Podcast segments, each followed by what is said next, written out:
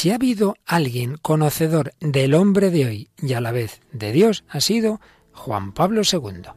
Hoy profundizamos en su figura y enseñanzas. ¿Nos acompañas?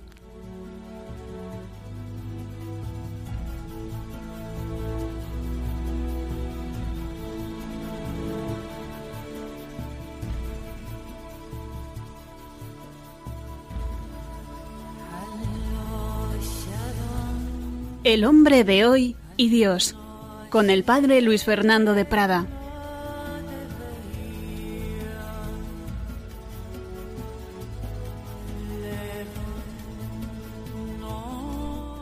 Un cordialísimo saludo, queridos amigos, queridos oyentes, querida familia de Radio María. Una semana más, el hombre de hoy y Dios y por segundo día consecutivo un programa especial. Hemos interrumpido nuestros temas habituales mm, que íbamos comentando el catecismo, concretamente la moral, para hablar de esas canonizaciones que celebrábamos el pasado 27 de abril. Dos programas especiales sobre esos dos santos papas, Juan XXIII, a quien dedicamos preferentemente el programa de la semana pasada, y Juan Pablo II, a quien dedicamos el de hoy.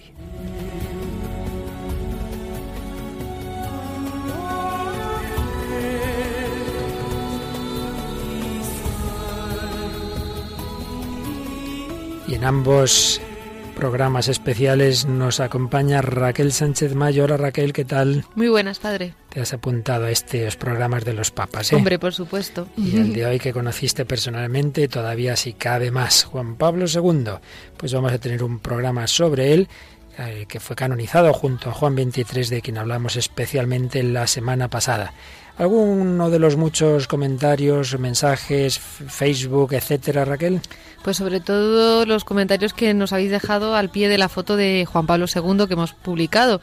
Y pues nada, diciéndonos, pues por ejemplo, Melfri Ramírez nos decía, Juan Pablo, eres ejemplo de amor y de humildad.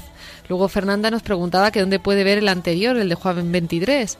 Ver u oír, más bien será oír. oír. claro, será oír, pero pues nos pone ver. Sí, pues verlo en, ninguna, en ningún sitio, hija mía. Y oírlo, pues explícaselo, Raquel. Pues puede pedir el, el, podcast, eh, vamos, puede bajarse el podcast de la página de Radio María y eh, también puede llamar al teléfono 902 500 518 y solicitar, Gracias, padre. solicitar el, el CD de si quiere solo de ese programa o si prefiere de varios juntos, pues el DVD, ¿verdad? Y aportar un donativo que estamos de campaña además. Me parece muy bien que nos lo recuerdes, Raquel, así no tienen que decirlo yo siempre. Pues es verdad, campaña de mayo una manera de colaborar con ella es solicitar programas de Radio María y que todo nativo no sea simplemente cubrir costes, sino eso, algo más generoso. Pero para aquellos que viven lejos de España, el sistema más sencillo evidentemente es el podcast. Mirar la página web de Radio María, la parte derecha hacia abajo, veréis que pone podcast y es muy sencillito.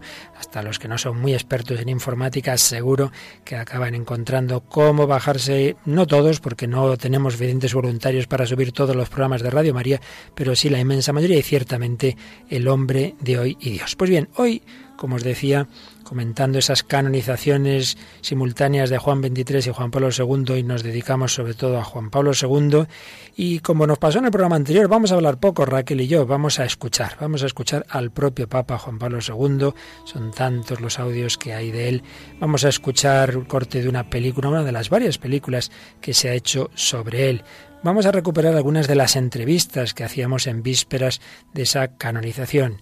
Vamos a escuchar música también relacionada con él. En fin, que un programa muy propio de la radio, un programa para escuchar sonidos que a todos nos van a ayudar.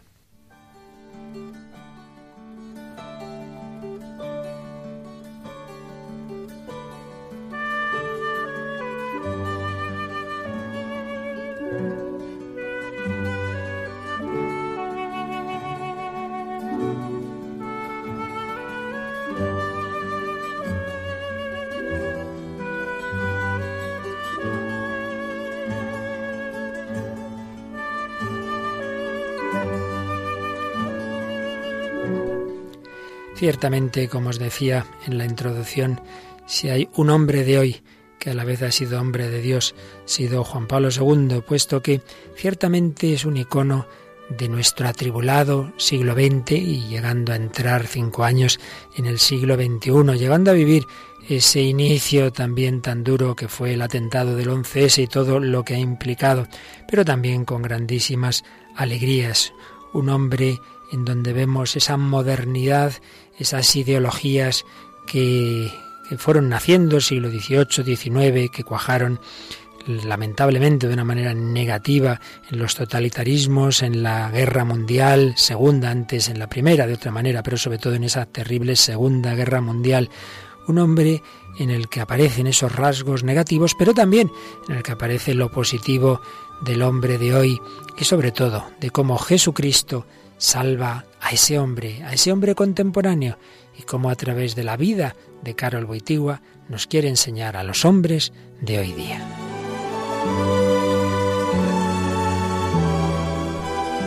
Por ello nos va a ayudar hoy Raquel a recuperar, antes de ningún comentario, eh, simplemente los datos básicos de esa biografía de un hombre que hoy está en los altares, pero que ha pisado nuestra tierra como un polaco más, como un europeo más, como un ciudadano de nuestro mundo más, con sus alegrías y sus dolores y tristezas.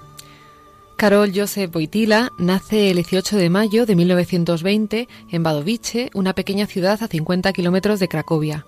Su madre fallece en 1929, su hermano mayor, médico, muere en 1932, su padre, que era suboficial del ejército, en 1941, y su hermana Olga, que murió antes de que naciera él pues ya podemos aquí tener un primer dato. Cuando hoy día nos vemos ante el problema del mal, del sufrimiento, las enfermedades, las muertes en la familia, pensad que Carol Wittigua, muy jovencito, se queda sin madre, muy poco después sin hermano y también todavía muy joven sin su padre, huérfano en esta vida, sin apenas familiares cercanos.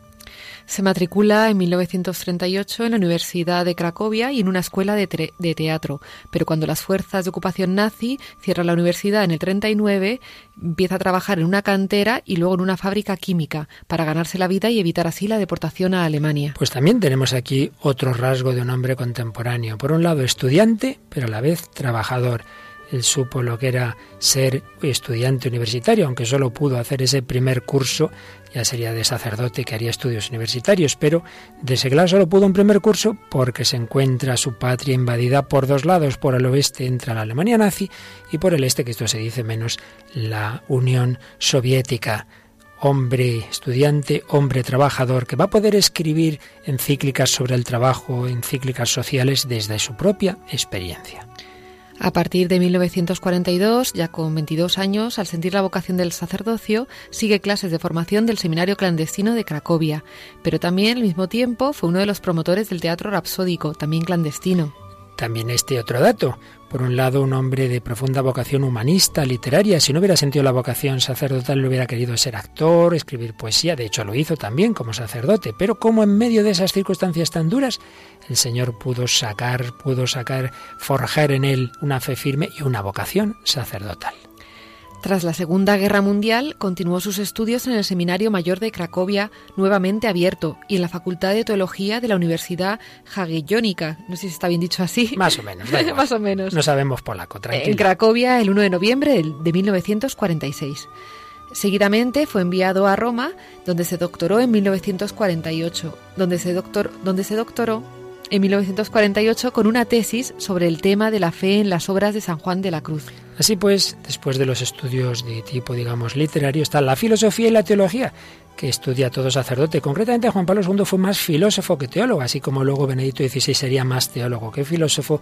Él tenía una gran formación filosófica, pero su tesis fue en teología, en efecto, y además sobre nuestro San Juan de la Cruz. Qué formación tan completa. En 1948 volvió a Polonia y fue vicario en diversas parroquias de Cracovia y capellán de los universitarios hasta 1951. Después pasó a ser profesor de Teología Moral y Ética Social en el Seminario Mayor de Cracovia y en la Facultad de Teología de Lublin. Bueno, pues de nuevo aquí ese contacto con las nuevas generaciones, ese contacto con la juventud, le adoraban los jóvenes como luego recordaremos. Y así se mantenía también en, en juventud de todo tipo y también desde el punto de vista pastoral. Y este sacerdote, que nunca hubiera pensado en algo más que eso, le se llevó la sorpresa de de que en 1958 fue nombrado por Pío XII obispo auxiliar de Cracovia. Recibió la ordenación episcopal el 28 de septiembre de 1958 en la Catedral de Babel, Cracovia también.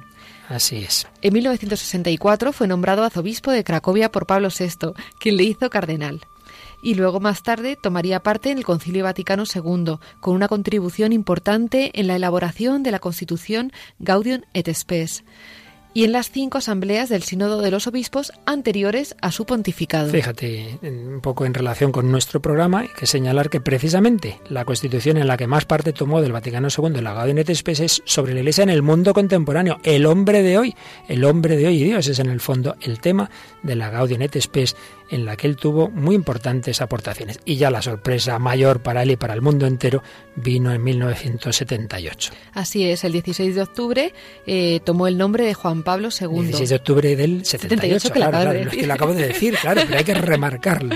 El 22 de octubre comenzaría solemnemente su ministerio petrino como el 263 sucesor del apóstol Pedro y durando casi 27 años, uno de los más de 27 años casi en efecto. Pues ya veis, un hombre, un hombre de nuestra época, un hombre que fue estudiante, que fue trabajador, un hombre con alegrías, con disgustos, con pérdida de su familia, con los dramas de la guerra mundial, un hombre que llegó a papa, un hombre que llegó a santo.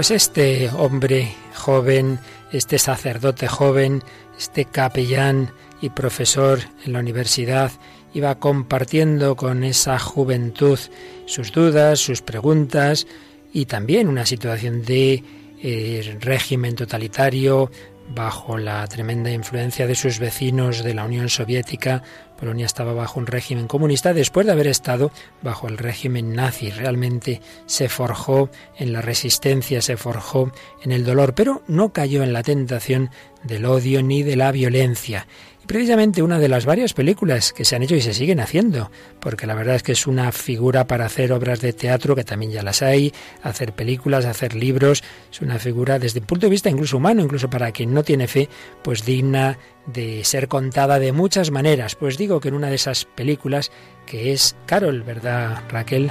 Sí, es una película italiana del año 2005.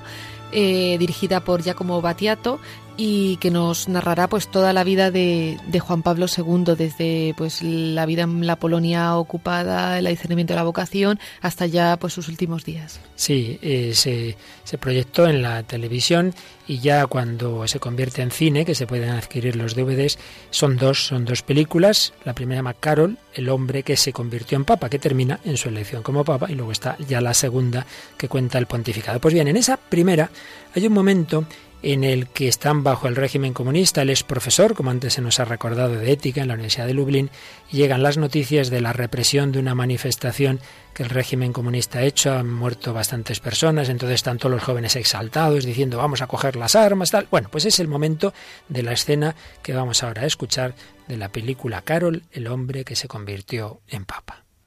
Pronto lo sabremos. ¡Silencio! ¡Silencio! Sentaos. Veréis, durante el periodo nazi yo me encontré un día al lado del hombre más sabio que he conocido. Estábamos en un cuarto, oscuro, entre la vida y la muerte. Y aquel hombre no era un filósofo, era un sastre. Y me dijo, ganaremos con amor, no con armas. Y yo le pregunté, ¿cómo puedes decir eso con los nazis en nuestro país? Y me dijo, los nazis desaparecerán porque el mal se devora a sí mismo. Pero si no gana el amor, los nazis volverán bajo otro nombre. ¿Y ahora vosotros queréis combatir a los tanques con rifles? ¿Queréis dar vuestra vida? No creo que debáis darla hoy. Es mejor que mostréis vuestro amor por la vida. Amor que ellos no conocen. Tenéis que ser testigos de la sagrada dignidad de toda vida. Manifestaos en paz. Mostrad vuestro dolor, vuestra decepción. Gritad vuestro rechazo a la violencia. Mostrad vuestro amor. vuestro respeto por la vida. Bien, así es como refleja esta escena, esta película, ese momento, uno de los momentos dramáticos que se vivían en aquella Polonia. Pero ahora vamos a escucharlo ya de un documental en la que hay entrevistas, en las que aparece realmente eh, los personajes, solo son naturalmente unos pequeños minutos de un documental en que se nos narra algo de esa etapa hasta que Karol Wojtyła fue elegido papa. Acompañar a un grupo de estudiantes a la montaña es un tema peligroso en la Polonia comunista. Un sacerdote que reunía a un grupo de jóvenes en la entrada de una iglesia podía fácilmente ser acusado de una conspiración contra el gobierno, así que desde luego que había ese riesgo. Estaba creando una zona de libertad para que la gente pudiera vivir como realmente era. Y como decían los mismos jóvenes de este grupo, nunca fuimos tan auténticos como cuando conversábamos con él. En Nova Huta, la ciudad sin iglesia, la tenacidad de Boitila acaba teniendo éxito tras dos décadas de confrontación. Una firme y cuidadosa campaña de presión con el régimen concluye en la construcción de la iglesia del Arca.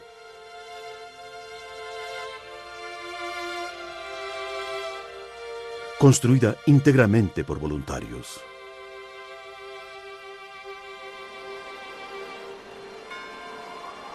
Dos millones de piedras son traídas de los bancos de los ríos de Polonia para decorar la fachada.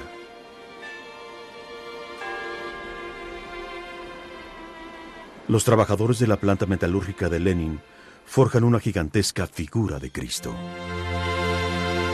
En 1976, 70.000 personas asisten, de pie y bajo la lluvia, a la consagración de la iglesia del Arca. Un cardenal Boitila emocionado habla a las multitudes.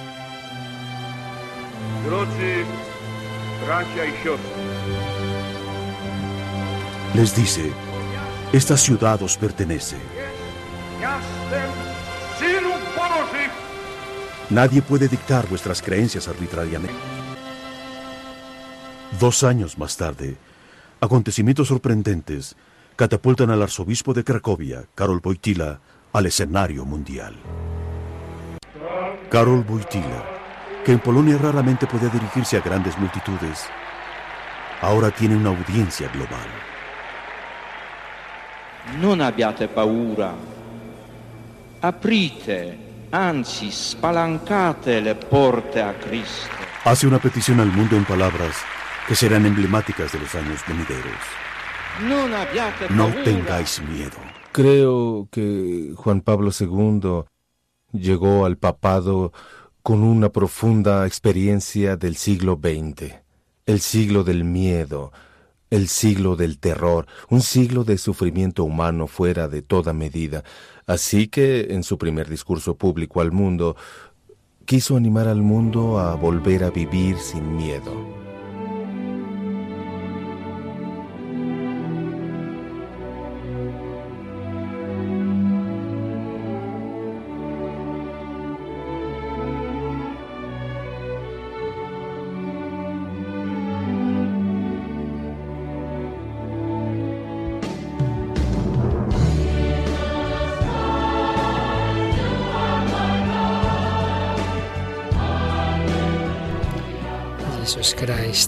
My Life, Raquel, ya te veo que esto te trae muchos recuerdos, ¿eh? Hombre, tantas JMJ que hemos estado y tantos encuentros con el Papa Juan Pablo II, pues hombre, el buen recuerdo que tienes cuando escuchas esta canción y, y la memoria de todas las cosas que has vivido, de la emoción de esperar al Papa desde pues desde muy joven y la, y la ayuda que ha sido para mi vida y para la de tantas personas. Por Claro supuesto. que sí. Pues fíjate que es lo que hoy un poco estamos intentando, el punto de vista que estamos tomando en este programa, porque podríamos estar horas y horas y horas y horas hablando de Juan Pablo II y no Pero lo que yo hoy me quería fijar es cómo este Papa, que los dos hemos conocido como tal, como Papa, era un hombre, era un hombre de hoy, un hombre que se fue forjando en circunstancias muy difíciles y que fue respondiendo que sí a Dios en esas circunstancias. Y eso es lo que le preparó para luego esa misión. Si ha podido ser Papa del mundo es porque fue capellán de un grupo de jóvenes, es porque primero tuvo esa pequeña eh, familia, digámoslo así, ese primer círculo de personas en torno a sí y ante todo pues en su propio corazón, ¿verdad? Yo recuerdo recuerdo que en el, en el 2000 tuvimos un encuentro con él en el Monte de las Bienaventuranzas y fuimos un, pues unos cuantos o sea, en Tierra Santa. En Tierra Santa, sí, claro. No, no sé si más montes. y bueno, pues tuvimos la suerte de estar con Juan Pablo II allí. Bueno, fue maravilloso. Y una de las cosas que, que hicimos a la vuelta, pues nos hicieron una entrevista y tal, y nos decían, pues yo tendría, no sé, bueno, no sé cuántos años, 18, 19, y nos preguntaban que qué es lo que nos llamaba la atención de Juan Pablo II. Y lo recuerdo como si fuera hoy que respondí, digo, la coherencia de su persona entre lo que dice y lo que es su vida, ¿no? Y, a mí eso siempre es verdad que, me ha pues llamado, ¿no? Y creo que responde también a la llamada del hombre de, hoy. Sin duda, que busca esa coherencia, que busca esa sinceridad. Y es lo que decimos, que llegó a Papa un hombre que se había ido forjando como niño, como joven, como sacerdote en, en esos regímenes totalitarios. Hemos oído algunos fragmentos de sus intervenciones cuando, cuando era incluso ya obispo en, en, en Novajuta, etcétera. Todo ello le fue preparando para ese pontificado. Y llega ese momento del año 78. Hemos oído un momento de la famosísima homilía del 22 de octubre, no tengáis miedo. Pero en ese momento es donde nos situábamos unos días antes de la canonización de Juan Pablo II, cuando nuestra compañera Rocío hacía unas preguntas al benedictino e historiador Fray Santiago Cantera, que nos daba unas pinceladas de cómo era el mundo de 1978. En El hombre de hoy y Dios nos viene muy bien recuperar esta entrevista para conocer mejor ese mundo de entonces. Por una parte, es la época en que ascienden algunos grandes líderes en el mundo occidental, eh, como sobre todo el presidente Ronald Reagan en Estados Unidos y Margaret Thatcher en Gran Bretaña, en el Reino Unido. Y estos países, en parte conducidos por ellos, van a conocer un auge económico y político eh, tremendo. Incluso Ronald Reagan va a desarrollar militarmente lo que se ha conocido a un nivel popular como la Guerra de las Galaxias, que dejó muy atrasado en el aspecto militar a la Unión Soviética. Eh, la Unión Soviética, el mundo comunista, por el contrario, vivían una crisis interna gravísima. Eh, la economía había fracasado por completo, eh, había un retraso militar tremendo, aunque muchos de estos aspectos en Occidente no eran del todo conocidos, por lo menos a nivel de, de la gente de la calle. Es la época en que va a subir también Mikhail Gorbachev, desarrolla lo que se llama la perestroika y la duda aquí es si realmente buscó una apertura mm, auténtica en el mundo comunista o más bien, eh, como mm, todo parece apuntar, fue una, una táctica mm, comunista eh, para relanzar el comunismo viendo que había fracasado y había que adoptar nuevas líneas. La caída del comunismo, que iba a ser muy propiciada también por la acción de Juan Pablo II y por sus palabras, eh, yo creo que hay que ponerla en relación con la promesa de la Santísima Virgen en Fátima. Y refiriéndonos a Polonia, que es una época muy convulsa eh, en que las las revueltas de los obreros del sindicato Solidarnosc, Solidaridad, encabezado por Valesa, eh, llevan a un golpe de Estado promovido por la Unión Soviética del, general, del mariscal Jaruzelski, que impone una ley férrea de, sobre de de estado de sitio y eh, sin embargo va a ser la fuerza del pueblo, la fuerza de los obreros católicos la que va a conseguir en gran medida ir echando abajo el poder comunista. Hay que destacar aquí también la figura del beato Jerzy Popielusco, martirizado en los años 80. ¿Y la situación en Hispanoamérica? Eh, el ámbito hispanoamericano adquiere una importancia tremenda. Por una parte, eh, es una zona, una, gran región del planeta donde se vivía eh, y se sigue viviendo un gran drama social, muchas veces por la tremenda pobreza, la marginación, sobre todo en algunas áreas y en algunos sectores de la población, por unas políticas económicas desacertadas y que favorecen únicamente a las oligarquías dirigentes. Y todo esto, evidentemente, suponía, y sigue suponiendo muchas veces, un caldo de cultivo de tensiones sociales eh, esto lo aprovechó el, marxismo, la ideología marxista, los movimientos comunistas, eh, para extender sus teorías y se desarrollaron numerosas guerrillas y lo que se conoció como la subversión. Eh, aparte de haber llegado la revolución a Cuba, se hizo, hubo movimientos marxistas que se hicieron con el poder en Nicaragua, en la islita de Granada, que en época de Reagan cayó por una pequeña invasión norteamericana y eh, no hay que olvidar tampoco el México mm, dominado por la masonería eh, claramente del PRI, del Partido Revolucionario Institucional. Todo esto hizo que Juan Pablo II orientara su mirada de un modo muy importante hacia América por ese gran drama social y por eh, la extensión de unas teorías que, aunque decían querer resolverlo, en realidad lo que hacían era agravar más eh, todo este drama. Eh, llevó al Papa a, unos viajes importantes allí, de hecho en Nicaragua tuvo que sufrir las consecuencias de cómo el gobierno sandinista, marxista, le hizo, bueno, trató de, boicotear de algún modo el, uno de los actos del Papa. Y en esta época también es cuando cobra un auge importante la teología de la liberación.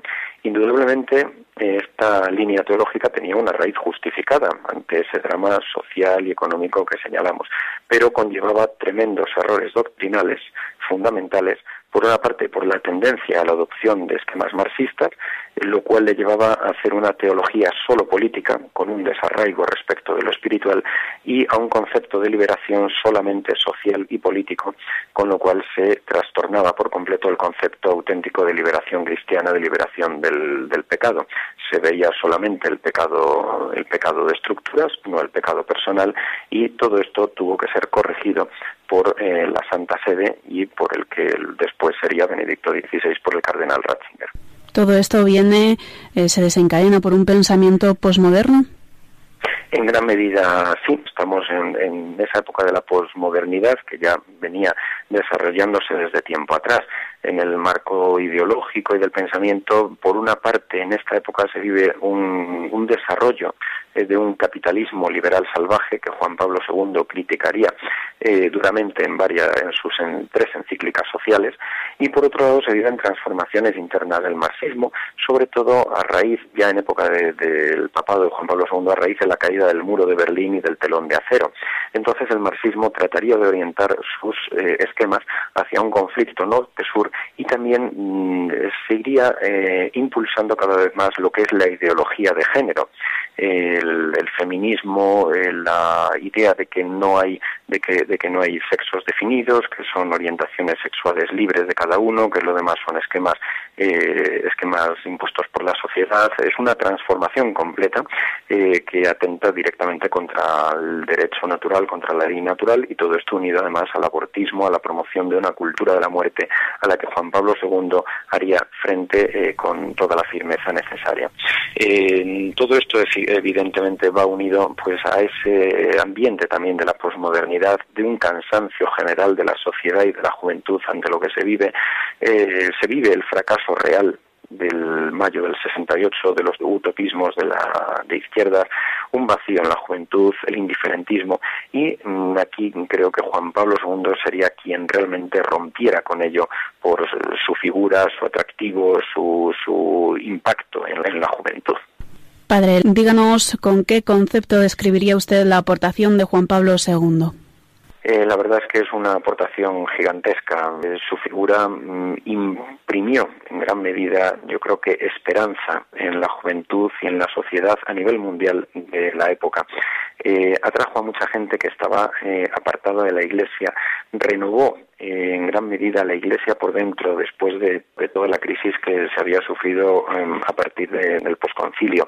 Eh, hubo un aumento de vocaciones, tuvo un papel fundamental en la caída del comunismo y al mismo tiempo criticó también los errores de un capitalismo salvaje, liberal, que, en ese momento parecía triunfar frente al comunismo. Eh, yo creo que su aportación es gigantesca en todos los aspectos, doctrinalmente ofreció a la Iglesia muchísimos documentos de una validez eh, enorme y, mm, como señalé antes, a, un nivel, por ejemplo, de doctrina social, eh, ofreció tres encíclicas sociales más algunos otros documentos. Pero sobre todo yo diría que lo que imprimió fundamentalmente fue esperanza en medio de un mundo que, que la había perdido, tanto para el mundo comunista como para el resto del universo. Eran las palabras de Fray Santiago Cantera, monje benedictino del Valle de los Caídos e historiador, hablándonos de ese ambiente, de ese contexto en que fue elegido el Papa Juan Pablo II y de ese grandioso pontificado. Estamos aquí, queridos amigos, en Radio María, en El Hombre de Dios, Raquel Sánchez Mayo y quien nos habla el Padre Luis Fernando de Prada, en un programa especial en el que queremos recoger algo, algo, un poquito del gran legado de Juan Pablo II como ejemplo para el hombre de hoy, el hombre de hoy que busca a Dios, ese hombre de hoy que tuvo esa vida personalmente tan difícil y que se encontró un mundo muy complicado, que nos resumía Fray Santiago Cantera, un mundo en el que llegaban al enfrentamiento esos, esos bloques que se habían forjado en las ideologías de la modernidad, pero que ya se pasaba a esa posmodernidad, a ese vacío, a ese nihilismo, a ese no hay nada, a esa desesperanza que las generaciones jóvenes encontraban y a las que Juan Pablo II, como buen conocedor de la juventud, les presentaba un ideal, un mensaje, el de su vida, el de su pontificado, que resumía Benedicto XVI y a su vez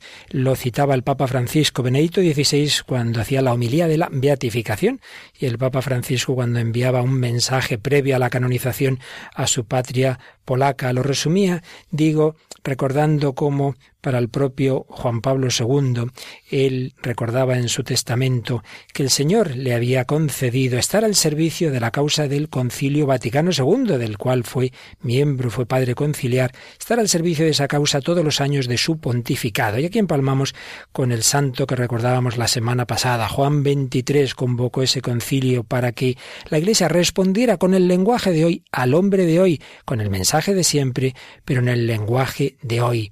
Juan Pablo II lo llevó a su cumplimiento y lo extendió a todo el mundo, ese mensaje de Cristo, ese mensaje de la Iglesia. ¿Y cómo lo hacía? ¿Cuál era ese mensaje? Nos lo recordaba Benedicto XVI citando una vez más esa homilía de inicio del pontificado. No tengáis miedo. Abrid, abrid de par en par las puertas a Cristo. Seguía diciendo Benedicto XVI Aquello que el Papa recién elegido pedía a todos, él mismo lo llevó a cabo en primera persona. Abrió a Cristo la sociedad, la cultura, los sistemas políticos y económicos, invirtiendo con la fuerza de un gigante, fuerza que le venía de Dios, una tendencia que podía parecer irreversible. Parecía que ya el mundo iba a prescindir cada vez más de Dios y sin embargo hizo presente a Dios en el mundo entero. Con su testimonio de fe, de amor y de valor apostólico, acompañado de una gran humanidad, este hijo ejemplar de la nación polaca ayudó a los cristianos de todo el mundo a no tener miedo de llamarse cristianos, de pertenecer a la Iglesia, de hablar del Evangelio. En una palabra, ayudó a no tener miedo de la verdad porque la verdad es garantía de libertad.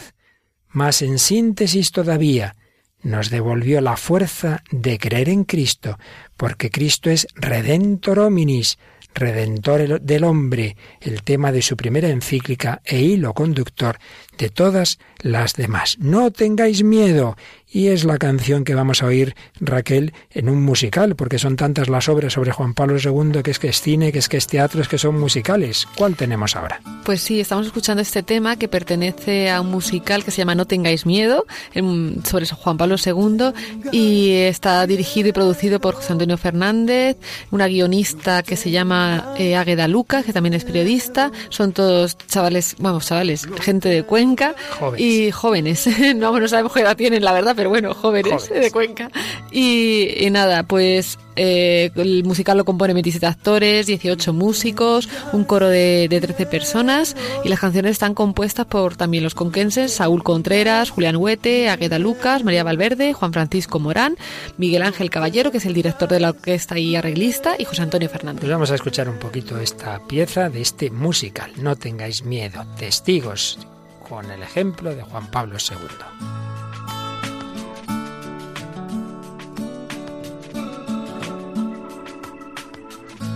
No tengas miedo, no tengáis miedo, no tengáis miedo,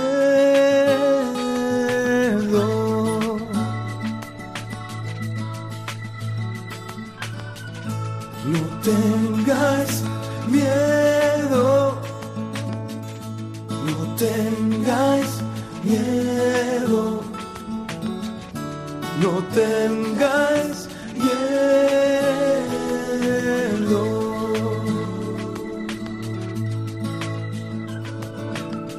Abrir las puertas y las fronteras de los estados y los sistemas de la cultura y el desarrollo no tengáis miedo que Cristo sabe lo que hay dentro del hombre. Solo Él lo sabe, solo Él lo sabe.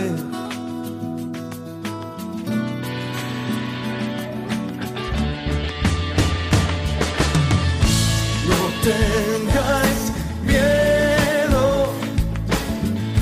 No tengáis...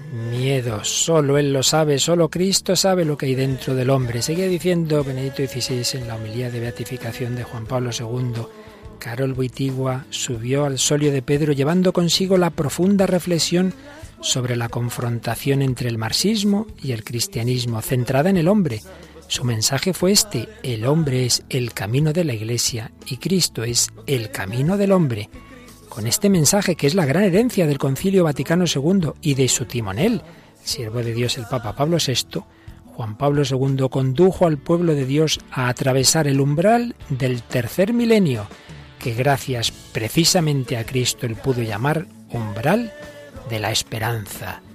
Sí, Él, a través del largo camino de preparación para el gran jubileo, dio al cristianismo una renovada orientación hacia el futuro, el futuro de Dios, trascendente respecto a la historia, pero que incide también en la historia. Abrir las puertas de par en par a Jesucristo y a su poder de salvación en par no tengáis miedo que Cristo sabe lo que hay dentro del hombre. Solo Él lo sabe, solo Él lo sabe.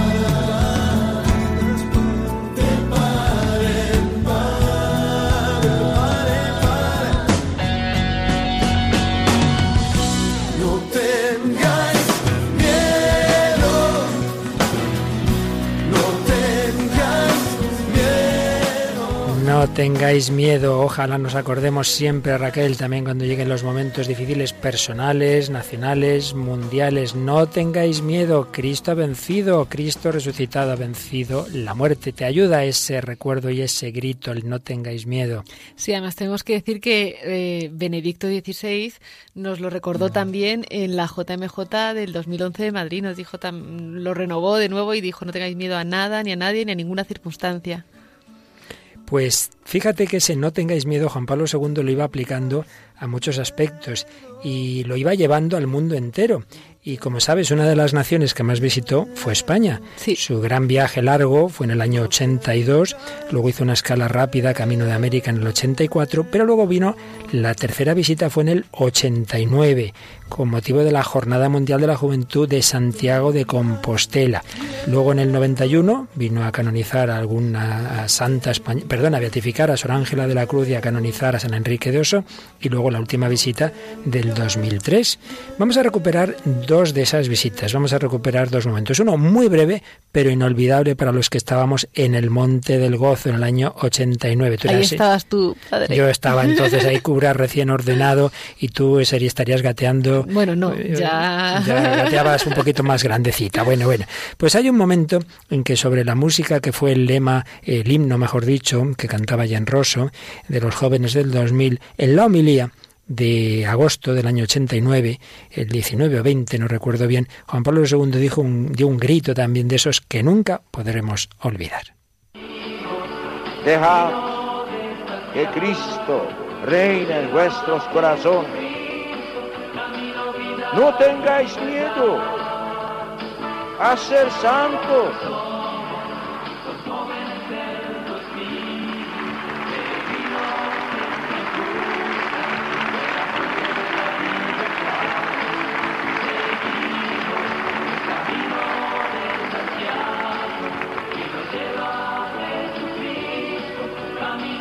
no tengáis miedo.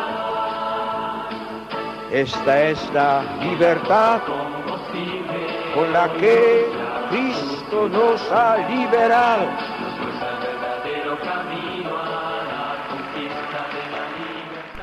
No tengáis miedo a ser santos. Es impresionante oír esto y pensar que él ya es santo canonizado, Raquel.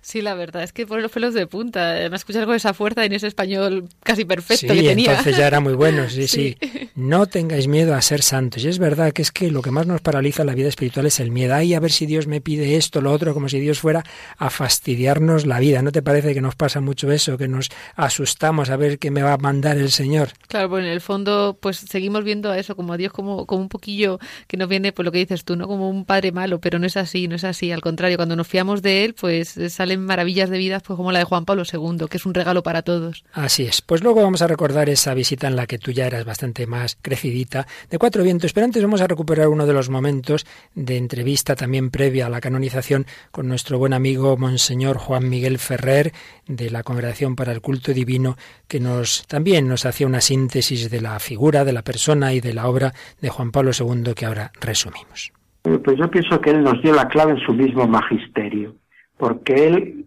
quería ayudar a todos los cristianos de este tiempo a vivir lo que él mismo había conocido y experimentado en su trato personal con Jesucristo. Es decir, yo creo que eh, Juan Pablo II, Carlos Boitigua, era un enamorado de Jesucristo. Es decir, un hombre totalmente ganado por el Señor. Y convencido absolutamente de que Cristo es el redentor del hombre. Nos lo dijo en su primera encíclica, Redentor Omnis, el redentor del hombre. Eh, Juan Pablo II era una persona que había vivido realmente los dramas de la humanidad en el siglo XX. Había conocido la guerra, había conocido el trabajo en condiciones de explotación, había conocido las ilusiones y las esperanzas de jóvenes universitarios, todo eso lo había vivido en su propia carne, había conocido regímenes perseguidores de la Iglesia, el nazismo, el comunismo, y en medio de todo eso él se ido afianzando cada vez más que la salvación del ser humano está en Jesucristo, que el hombre conozca a Jesucristo, que el ser humano conozca y entre en relación de amor y amistad con Jesucristo. Eso era lo que él había vivido.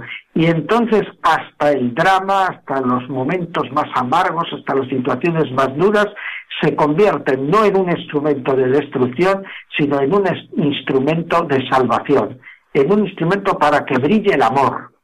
Y de eso hizo él vida, toda su existencia, y particularmente eso se reflejó en ese momento tal vez más discutido de su vida, el final de su pontificado, cuando él estaba tan enfermo y había el debate dimitir o no dimitir. Y él toma la opción de permanecer en la cruz hasta que sea Dios el que le llame. Y no lo hace por, podríamos decir, voluntarismo, no lo hace tampoco por aferrarse al poder o al cargo, lo hace como un testimonio de comunión con la cruz de Jesucristo. Y también un testimonio para tantos hombres ancianos, enfermos, que hoy en día en nuestra sociedad del logro, del éxito, de la rentabilidad no tienen sitio. Y él demostró, permaneciendo fiel a su misión y a su tarea y su obligación hasta la extenuación física, que estaba abrazado a Jesucristo. Y vivió eso sin perder ni el buen humor ni la alegría espiritual. Y ese yo creo que es el rasgo fundamental, que es un testimonio para todos los hombres de nuestro mundo de hoy, para todos los hombres de la soledad, de la violencia, de las situaciones difíciles, de las pruebas, de las crisis, del trabajo mal pagado, de tantas situaciones del hombre de hoy. Y Juan Pablo II nos está diciendo con su vida y con todo su magisterio, Jesucristo es el camino del hombre y es el camino de la Iglesia. Eran las palabras de Monseñor Ferrer en vísperas de la canonización de Juan XXIII y Juan Pablo II. El hombre de hoy y Dios. Estamos en este programa especial sobre Juan Pablo II. Ciertamente, hombre de hoy, este Carol Buitigua que se fue forjando desde ese amor a Jesucristo que nos decía Juan Miguel Ferrer desde esa interioridad que luego eh, le dio la fuerza para esa obra externa tan extraordinaria. Un hombre rodeado de multitudes, el hombre más visto en toda la historia de la humanidad, se ha comentado muchas veces, pero a la vez el hombre que estaba arraigado en una profunda vida interior, que es lo que tú, Raquel, una de las cosas que me decías, que recordabas de la visita, de la última visita del Papa a España y cuando habló a los jóvenes en Cuatro Vientos, ¿verdad? Sí, fue una de las cosas que, más se me quedaron grabadas. Y por eso nos has traído este cortecito de esas palabras de Juan Pablo II en Cuatro Vientos, en que nos daba esa clave, y además desde la Virgen María a la que él estaba tan profundamente consagrado. María, además de ser la madre cercana, discreta, comprensiva, es la mejor maestra para llegar al conocimiento de la verdad a través de la contemplación. El drama de la cultura actual es la falta de interioridad, la ausencia de contemplación. Sin interioridad, la cultura carece de entrañas, es como un cuerpo que no ha encontrado todavía su alma. ¿De qué es capaz la humanidad sin interioridad? Lamentablemente conocemos muy bien la respuesta. Cuando falta el espíritu contemplativo, no se defiende la vida y se degenera todo lo humano. Sin interioridad, el hombre moderno pone en peligro su misma integridad. Ciertamente, era la clave de su vida, esa interioridad. En la homilía de beatificación decía Benedicto XVI a nivel personal, el ejemplo, el ejemplo de su oración siempre me ha impresionado y edificado. Él se sumergía en el encuentro con Dios, aun en medio de las múltiples ocupaciones de su ministerio. Y el entonces cardenal Bergoglio, cuando declaró en el proceso de beatificación, decía lo mismo, dice que se veía que rezaba de una manera muy especial, rezaba en serio. Los que hemos tenido la gracia de estar junto a él en el momento anterior a la misa privada, que celebraba en su capillita privada, nos impresionaba lo mismo, decir, pero si es que estaba tan metido en la oración que ni se enteraba de quienes estábamos a su lado. Yo creo que es uno de los testimonios que nos ha quedado a todos, esa, esa unión con el Señor Señor tan profunda, tan diríamos, bueno, y, con toda certeza mística. Además, estas palabras nos llaman también pues a nosotros a hacer nuestra propia, nuestro propio examen ¿no? de nuestra vida, de si llevamos esta vida de oración, de interioridad, porque muchas veces podemos enarbolar banderas ¿no? a favor de la religión, de Dios, y a lo mejor no tenemos esa intimidad con Jesús, que es la que sin duda llevaba Juan Pablo II pues a tener esta fuerza, ¿no? Luego para hablar de temas tan importantes como los que hablaba y de, y de los que sigue teniendo total vigencia. Eh, cojas un discurso del año 82, como tantos que, que tenemos, y o, este de hace ya unos cuantos años. Sin duda. Pues vamos a ir terminando ya, pero no podemos dejar de recordar ese momento en el diálogo con los jóvenes en Cuatro Vientos, en que se sentía joven porque el Espíritu Santo le daba una juventud al corazón y nos decía estas palabras. Un joven de 83 años.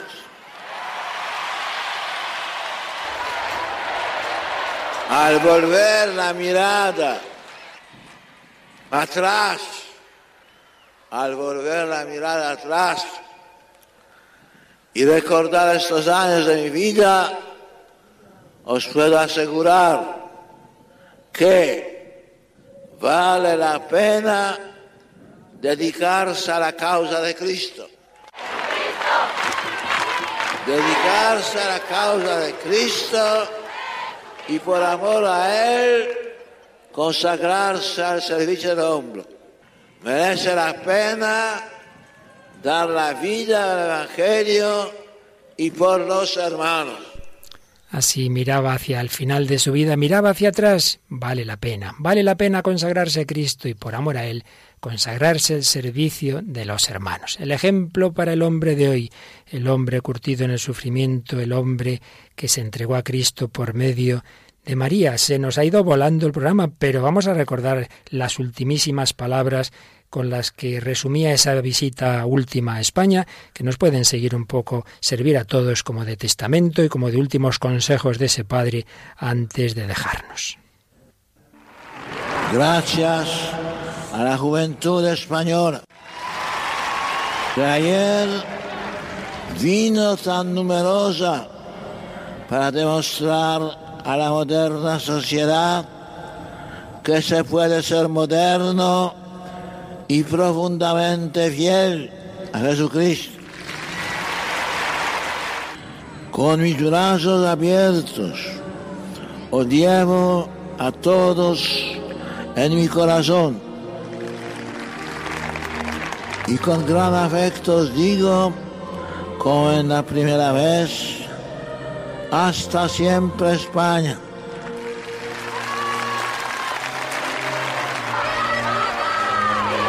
Hasta siempre España, hasta siempre tierra de María.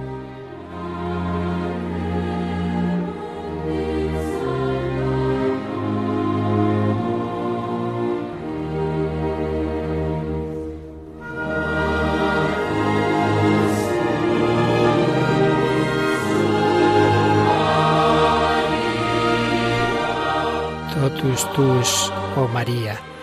Papa Francisco en la canonización de Juan XXIII y Juan Pablo II nos recordaba que ambos tuvieron el valor de mirar las heridas de Jesús, de tocar sus manos llagadas y su costado traspasado.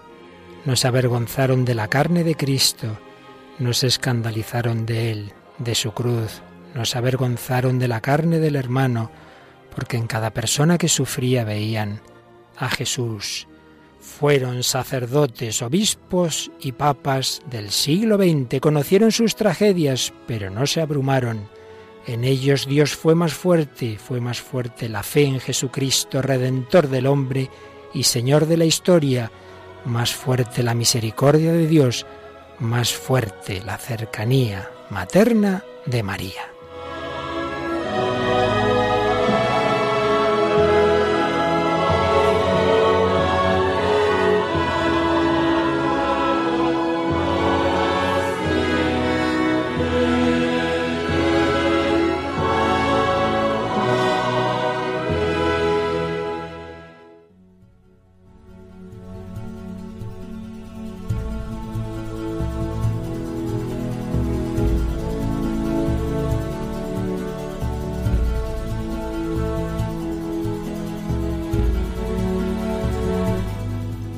Raquel, hubiéramos seguido muchas horas más, pero la radio es la radio y esto se acaba. Además es que Juan Pablo II teníamos audios para parar un tren. audios, discursos, realmente las cifras son espectaculares. Se le llamó también el Papa de los récords. Tú tenías por ahí unos datos, me parece 20.000 discursos, leyó más de 20.000 discursos, presidió más de 1.160 audiencias generales. Tenías un dato curioso que antes no hemos dicho, pero lo decimos en, este en esta despedida, y es que entre si sumamos todos sus viajes, eh, pues podría dar casi tres veces la distancia entre la Tierra y la Luna en viajes papales. Aparte de que, bueno, es el pontífice más peregrino de toda la historia. ¿Y cuánto tiempo hubiera estado fuera del Vaticano si sumamos todos esos viajes? Pues creo que 822 días. Fíjate. es decir, más de, más de dos años fuera del Vaticano sumando esos días de los viajes. Llevar el Evangelio al hombre de hoy, llevarlo al mundo entero, llevarlo hasta los últimos confines, pues es una de las muchas enseñanzas que nos dejó Juan Pablo II. Juan Pablo II, Juan XXIII, dos papas, nos ha dicho el Papa Francisco, dos sacerdotes, dos hombres del siglo XX que unidos a Cristo por medio de María llegaron a la santidad, ejemplos para nosotros del siglo XXI. Queridos amigos, seguiremos ya la próxima semana, volveremos a nuestro recorrido por la doctrina católica en el catecismo, pero recordamos que estamos en mayo, en la campaña de mayo, que Radio María necesita de la ayuda de todos para poder seguir extendiendo este mismo mensaje, para ser voz de los papas. Radio María empezó bajo Juan Pablo II, ha seguido con Benedicto XVI y ahora con el Papa Francisco. Los tres han hablado y bendecido a Radio María y a los tres queremos darles su voz ahora directamente al Papa Francisco. Ayúdanos ayudar a la Virgen, ayúdanos con tu oración, voluntariado y donativos.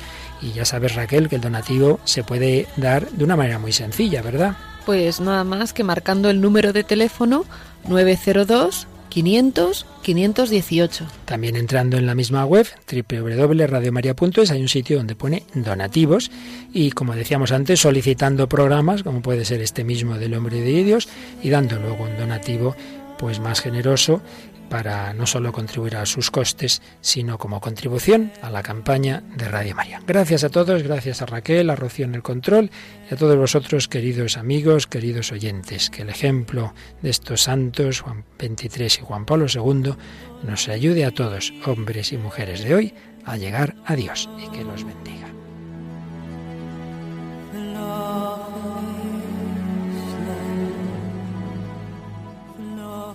Así concluye El hombre de hoy y Dios, un programa dirigido en Radio María por el Padre Luis Fernando de Prada.